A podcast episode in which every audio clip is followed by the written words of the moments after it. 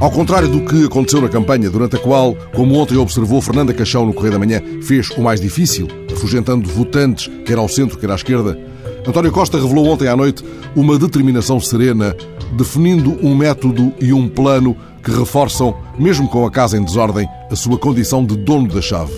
Ele tem a chave que abre mais portas e teve o cuidado de o lembrar e de avisar, sem ameaças veladas, que não vai ficar com a chave esquecida no bolso mas que a usará avaliando com abertura todas as fechaduras. Falar com todos é afinal o que se propõe, ao contrário do que fez Belém. Ajustado no tom e na substância, Costa define um caminho e lembra que não se revê no conceito de arco da governação que tanto vai enchendo a boca a dirigentes da coligação e não raras vezes a destacados membros do seu próprio partido. Ora, estando a fórmula já banalizada também no jargão de comentadores e estuporadamente no de avulsos jornalistas,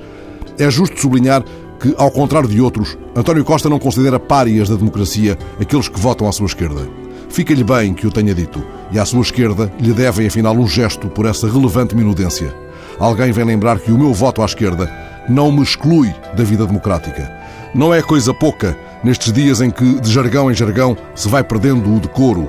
antes que alguém sugira no futuro, ou como agora se diz, para futuro, boletins de voto reduzidos a três opções.